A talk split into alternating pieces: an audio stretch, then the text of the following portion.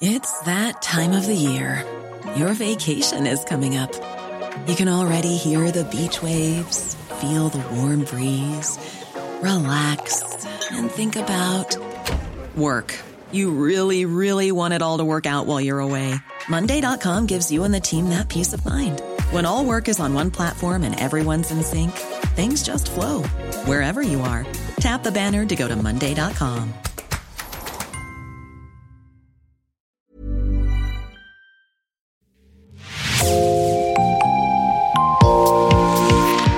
Bonjour et bienvenue dans Podcasting, l'actu dans la poche, le podcast quotidien d'actualité du Grand Sud-Ouest. Chaque jour, suivez-nous à la découverte de l'information régionale avec les journalistes et chroniqueurs du territoire. Je m'appelle Jean Berthelot de Lagleté et l'épisode du jour vous est présenté par Marion Ruyot de l'équipe Podcasting. Aujourd'hui, Podcasting a choisi un article du média partenaire Média Basque, La Rune, cohabiter à l'heure de la surfréquentation, c'est le titre de votre article. Bonjour Chloé Rébillard. Bonjour. Chloé, vous êtes journaliste pigiste pour Média Basque, cofondatrice d'Horizon, qui lance son deuxième numéro. Dans cet épisode, on va parler du massif de la Rune, situé au Pays Basque, pris d'assaut par les touristes. Tout d'abord, est-ce que vous pouvez nous décrire la Rune? Où se situe ce sommet exactement et à quelle altitude? Alors, la Rune, c'est une montagne euh, donc, euh, dont le sommet est à à peu près 900 mètres d'altitude. Elle a la particularité en fait d'être assez proche de l'océan Atlantique et donc c'est aussi pour ça qu'elle est euh, assez réputée, c'est parce que sa vue sur l'océan est, est assez réputée. Donc elle est située au Pays Basque côté français, mais elle est euh, sur la frontière entre les États français et espagnols. Donc par exemple, le sommet est côté euh, espagnol. Elle n'est pas très loin en fait de, Saint-Jean-de-Luz, en Daille, euh, dans le sud du Pays Basque Nord, on va dire. Pour l'ascension, plusieurs possibilités s'offrent aux curieux. La randonnée à pied, à vélo, ou même en train. Depuis quand fonctionne-t-il et combien de personnes transporte-t-il chaque année? Alors le petit train de la Rune, il a quasiment 100 ans puisqu'il a été euh, inauguré en 1924 et donc il fêtera son centenaire d'existence en, en, 2024. Euh, et chaque année, il transporte un peu plus de 300 000 personnes. Je crois que les estimations, c'est autour de 350 000 personnes, donc euh, jusqu'au jusqu'au sommet du, de la montagne. Alors, le fort afflux de, de, touristes aurait un impact sur les autres activités de la Rune. quelles sont-elles exactement et, et pourquoi? Alors, le tourisme est devenu assez central pour le massif de la Rune, mais il y avait d'autres activités qui étaient présentes avant et qui continuent d'avoir lieu. Euh, on trouve notamment, euh, la première à laquelle on pense, c'est le pastoralisme. Euh, qui est une activité traditionnelle en fait dans les montagnes. Il y a beaucoup beaucoup de, enfin aujourd'hui sur la rue il n'y en a plus beaucoup, mais en tout cas dans les montagnes, dans les Pyrénées en général, il y a beaucoup d'éleveurs qui font monter leurs brebis en estive l'été, leurs brebis ou d'autres animaux d'ailleurs. Ici au Pays Basque, c'est plutôt les brebis. Donc voilà, donc c'est, ça c'est une des activités traditionnelles. Après, il y a aussi d'autres activités qui sont aussi des activités de loisirs, mais qui, euh, qui sont là depuis longtemps, qui sont la, la chasse, la pêche. Et euh, aujourd'hui s'ajoute aussi évidemment euh, la protection de l'environnement, qui est aussi une activité en soi. enfin, il y a des gardes forestiers, par exemple, avec l'Office national des forêts, qui, qui interviennent sur le massif de la Rune. Donc voilà, donc il y a toutes ces, activités-là qui coexistent euh, entre elles sur, sur cet espace. Et plusieurs problèmes se posent parce que d'une part, il y a des comportements inadéquats de certains usagers de la montagne qui vont euh, laisser des déchets, des déchets traîner, euh, qui vont lâcher leurs chiens dans des espaces naturels ou qui vont mettre de la musique par exemple sur des chemins de randonnée ou des choses comme ça.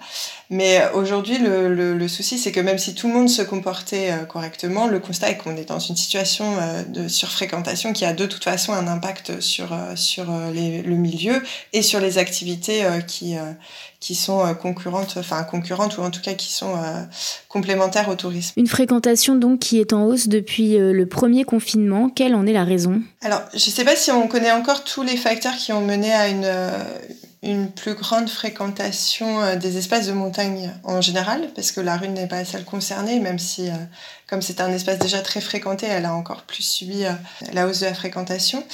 ce qu'on sait, c'est qu'après les confinements, il y a eu des raisons conjoncturelles qui ont été la privation de, liberté, le besoin de reconnecter avec la nature, qui a amené beaucoup de monde dans les espaces naturels. Et euh, en plus, il y a eu la difficulté de se rendre à l'étranger pour les vacances. Et donc, euh, les vacances se sont beaucoup faites euh, en France ou, euh, ou en tout cas dans des espaces proches. Donc, euh, donc les espaces de montagne euh, ont été des espaces qui ont reçu énormément de touristes à ce moment-là. Mais ces raisons conjoncturelles-là, elles tendent un peu à s'estomper. C'était vraiment au moment du déconfinement qu'elles étaient très prégnantes. En parallèle, on, on se rend compte que le succès de la montagne ne se dément pas, qu'il y a toujours une fréquentation très haute. Et donc il y a sans doute des raisons plus de fond qui ne sont pas encore complètement connues à ce jour euh, qui expliquent le phénomène.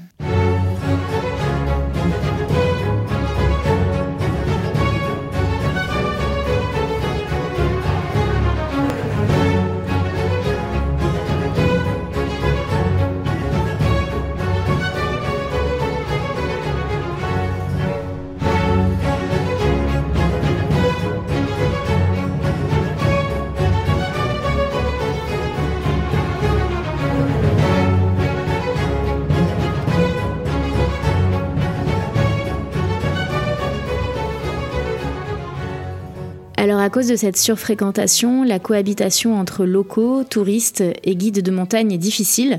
Euh, La faute à qui Est-ce que les touristes sont les seuls responsables? En fait, en soi, je suis tentée de vous dire, c'est la faute de personne. Le problème, c'est pas euh, telle ou telle personne, euh, c'est en fait c'est l'effet de, masse.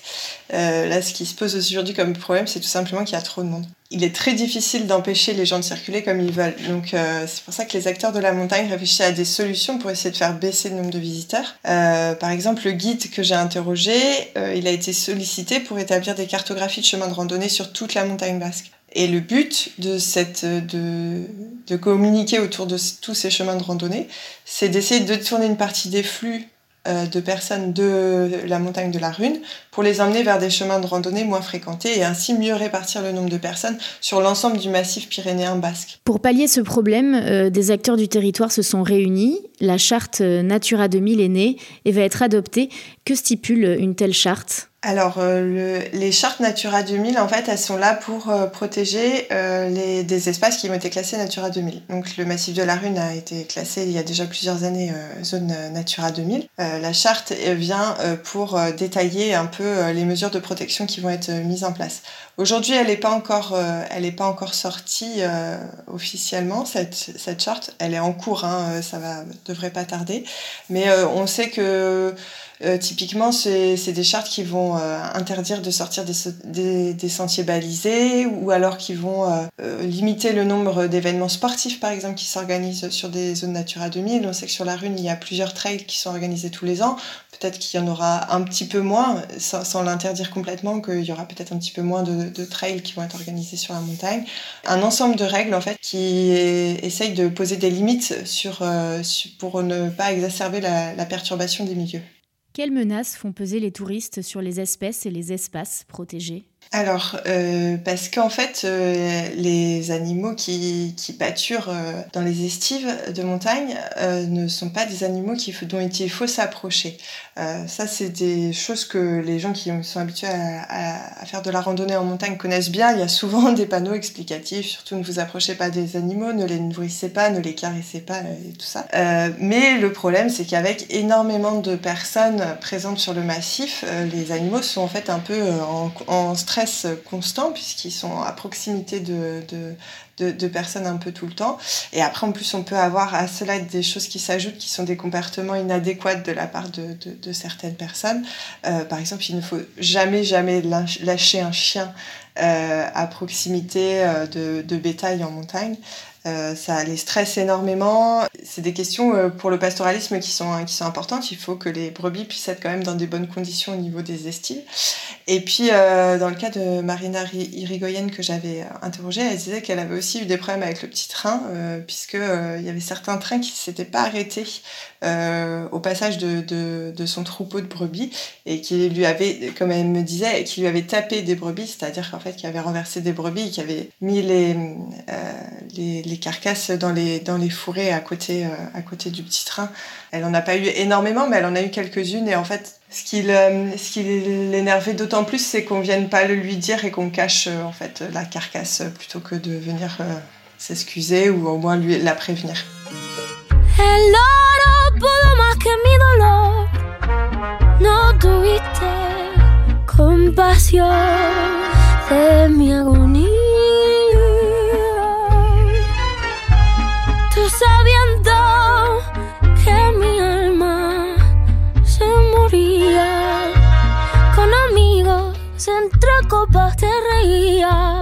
Alors vous l'avez dit tout à l'heure, un peu le pastoralisme souffrirait également de cette surfréquentation de la rune. Pourquoi? Alors, sur les espèces et les espaces protégés, euh, on peut rencontrer plusieurs types de, de, problèmes. On m'a beaucoup parlé en fait d'une zone euh, qui s'appelle les Trois Fontaines, qui en fait est une zone humide, une tourbière, qui est vraiment située juste euh, avant la dernière montée qui mène au sommet euh, de, de, la Rune. Et cette zone-là, par exemple, c'est une zone très très fragile. Il faut absolument éviter de la piétiner. Or, c'est vrai que quand on fait la randonnée, on a l'impression qu'on coupe si on prend au milieu de la tourbière. Donc il y, a des, il y a des gens qui vont traverser la tourbière pour couper. Donc ça, par exemple, euh, s'il n'y a qu'une personne qui le fait, il n'y a pas de problème. Le problème étant que c'est encore une fois l'effet de masse. S'il y a euh, des dizaines de personnes qui le font tous les jours, ça va fortement impacter le milieu.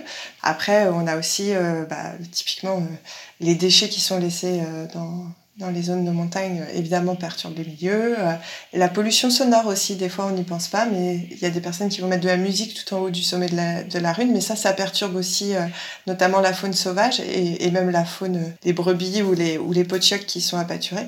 Il peut y avoir euh, tout, un, tout un ensemble d'impacts qui sont qui sont négatifs sur, euh, sur, sur, les écosystèmes. Alors justement, quel message souhaite faire passer euh, Marina Irigoyen? Alors elle, elle voudrait juste qu'on lui laisse sa place, euh, pas plus, mais pas moins non plus. Et aujourd'hui, face au constat qu'elle mène, elle se dit que la solution, ce serait d'avoir un espace sur la montagne qui soit vraiment réservé au pastoralisme et où les activités de loisirs n'auraient pas le, le droit d'aller. En tout cas, elle, elle est arrivée un peu à cette conclusion-là. Euh, bon, je ne sais pas si elle restera sur cette position, mais c'est ce qu'elle m'a dit euh, quand je l'ai interrogée. Quelle est l'avis euh, et la position des élus locaux sur le sujet? Alors, les élus locaux que j'ai pu euh, interroger sont très conscients qu'il y, y, a un problème de cohabitation, c'est pas nouveau, et qu'il y a de, beaucoup de conflits d'usage entre, entre les différentes activités qu'il peut y avoir sur le massif. Et il y, a des, il y a des réunions en fait, qui ont été organisées par la communauté d'agglomération Pays Basque auxquelles ont participé donc tous ces élus locaux pour mettre un peu tout le monde autour de la table et faire remonter les, problématiques de, chacun des acteurs, euh, qu'ils soient guides de montagne, euh, les gestionnaires du petit train, euh, les éleveurs, les chasseurs, enfin tout, vraiment, vraiment essayer d'avoir tous les usagers et acteurs professionnels de la montagne. Et en tout cas, les personnes que moi j'ai pu interroger ont toutes dit que qu'ils avaient qu'ils saluaient ce, travail parce que ils ont vraiment eu l'impression d'être écoutés et d'avoir euh, voix au chapitre. Maintenant, c'est là pour l'instant ils ont ils ont fait le travail de concertation. Il va falloir savoir qu'est-ce qui va en sortir. Peut-être que là il y aura des déçus, mais pour le moment les, gens sont très contents en tout cas du premier pas qui est le travail de concertation.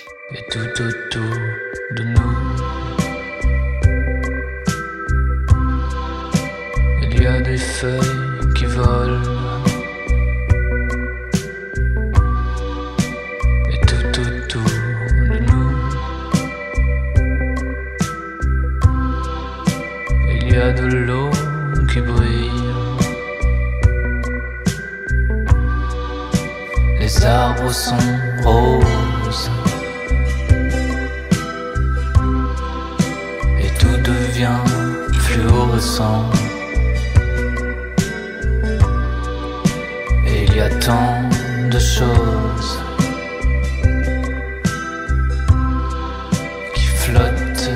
Dans le vent.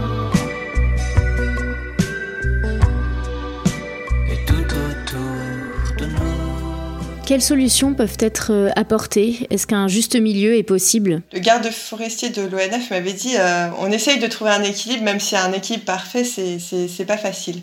Effectivement, un équilibre parfait, ça me paraît euh, compliqué à, obtenir. Il y aura toujours des, mécontentements, hein, c'est le principe des, conflits d'usage. Maintenant, il faut essayer effectivement de, de, faire émerger des, des compromis. Alors, les solutions qui sont, déjà à portée de main des acteurs aujourd'hui, enfin en tout cas des élus locaux, c'est euh, bah, de, sanctionner, les comportements inadéquats. C'est-à-dire qu'il y a un certain nombre de choses qui sont interdites de faire. On ne peut pas laisser ses déchets, on ne peut pas lâcher son chien, on n'a pas le droit de... Certain nombre de choses qu'on peut déjà sanctionner. On n'a pas le droit de garer sa voiture n'importe où aussi, parce qu'il y a aussi toute la problématique du stationnement qui est assez euh, compliquée. Il y a des grands parkings à côté du, du, départ du petit train, mais qui ne suffisent pas toujours à contenir l'ensemble des touristes. Donc il y, a des, il y a des voitures qui des fois sont garées dans des virages de montagne. Donc ça, c'est plus des aspects de, de pédagogie, bien réexpliquer tous les comportements qu'il faut avoir en montagne et tout ça. Il va falloir sans doute se réfléchir à une échelle un peu plus importante euh, parce qu'il y a beaucoup d'acteurs qui sont convaincus qu'il faut de toute façon faire baisser le nombre de visiteurs. Et là, par contre, euh, les solutions, elles sont plus compliquées à mettre en œuvre. Est-ce que ces mesures doivent passer par des sanctions ou plutôt par des actions de sensibilisation et de pédagogie selon vous? Selon moi, après avoir écrit cet article, avoir parlé avec beaucoup de gens, il va falloir en tout cas réfléchir à des pistes pour, euh, pour faire baisser le nombre de visiteurs. Et là, par contre, c'est vrai que c'est compliqué. Euh, on a parlé un petit peu donc de ce guide qui essaye de, mettre en place d'autres chemins de randonnée pour essayer de détourner les flux euh, de visiteurs. Ça peut un peu en partie fonctionner, mais là on arrive à un niveau de fréquentation où il va falloir euh, peut-être aussi mettre en place, euh, je sais qu'il y a des, des, lieux en France qui ont mis en place du démarketing touristique, c'est-à-dire essayer de pas faire envie aux gens de venir, ou que de, décrire le lieu euh, sous ses aspects négatifs pour que ça donne euh, envie aux gens de ne pas venir. Bon, je sais pas si c'est une solution, mais en tout cas, je pense que à l'avenir, il va falloir réfléchir à faire en sorte qu'il y ait un petit peu moins de monde à venir, ou alors que les flux soient mieux répartis dans l'année, parce que c'est vrai que c'est la rune, elle est beaucoup prise d'assaut à la saison estivale beaucoup moins l'hiver. Peut-être aussi que si les flux étaient un peu moins concentrés sur une période, mais qu'ils étaient euh, mieux répartis dans l'année, en vérité, elles pourraient euh, accueillir euh, autant de personnes. Mais là, l'été, il y a trop de monde, c'est sûr, et, il faut réfléchir à faire en sorte. Enfin, le milieu a subi une, pression anthropique qui est trop importante, donc il faut réfléchir à une solution pour que pour, pour qu'il y ait un petit peu moins de monde. Merci beaucoup, Chloé Rébillard, d'avoir été avec nous. Merci. Votre article La rune cohabiter à l'heure de la surfréquentation est à retrouver sur le site de Média Basque. Merci Marion Ruot, c'est la fin de cet épisode de podcasting. Production Anne-Charlotte Delange, Juliette Chénion, Clara Echari, Myrène Garaïco-Echea, Mathilde Leleuil et Marion Ruot, iconographie Magali Marico, programmation musicale Gabriel Taïeb et réalisation Olivier Duval. Si vous aimez podcasting, le podcast quotidien d'actualité du Grand Sud-Ouest, n'hésitez pas à vous abonner, à liker et à partager nos publications. Retrouvez-nous chaque jour à 16h30 sur notre site et sur nos réseaux sociaux, ainsi que sur ceux des médias indépendants de la région qui sont nos partenaires. Retrouvez-nous aussi sur toutes les plateformes d'écoute, dont Spotify, Deezer, Apple Podcast ou Google Podcast. Podcasting, c'est l'actu dans la poche. Bye.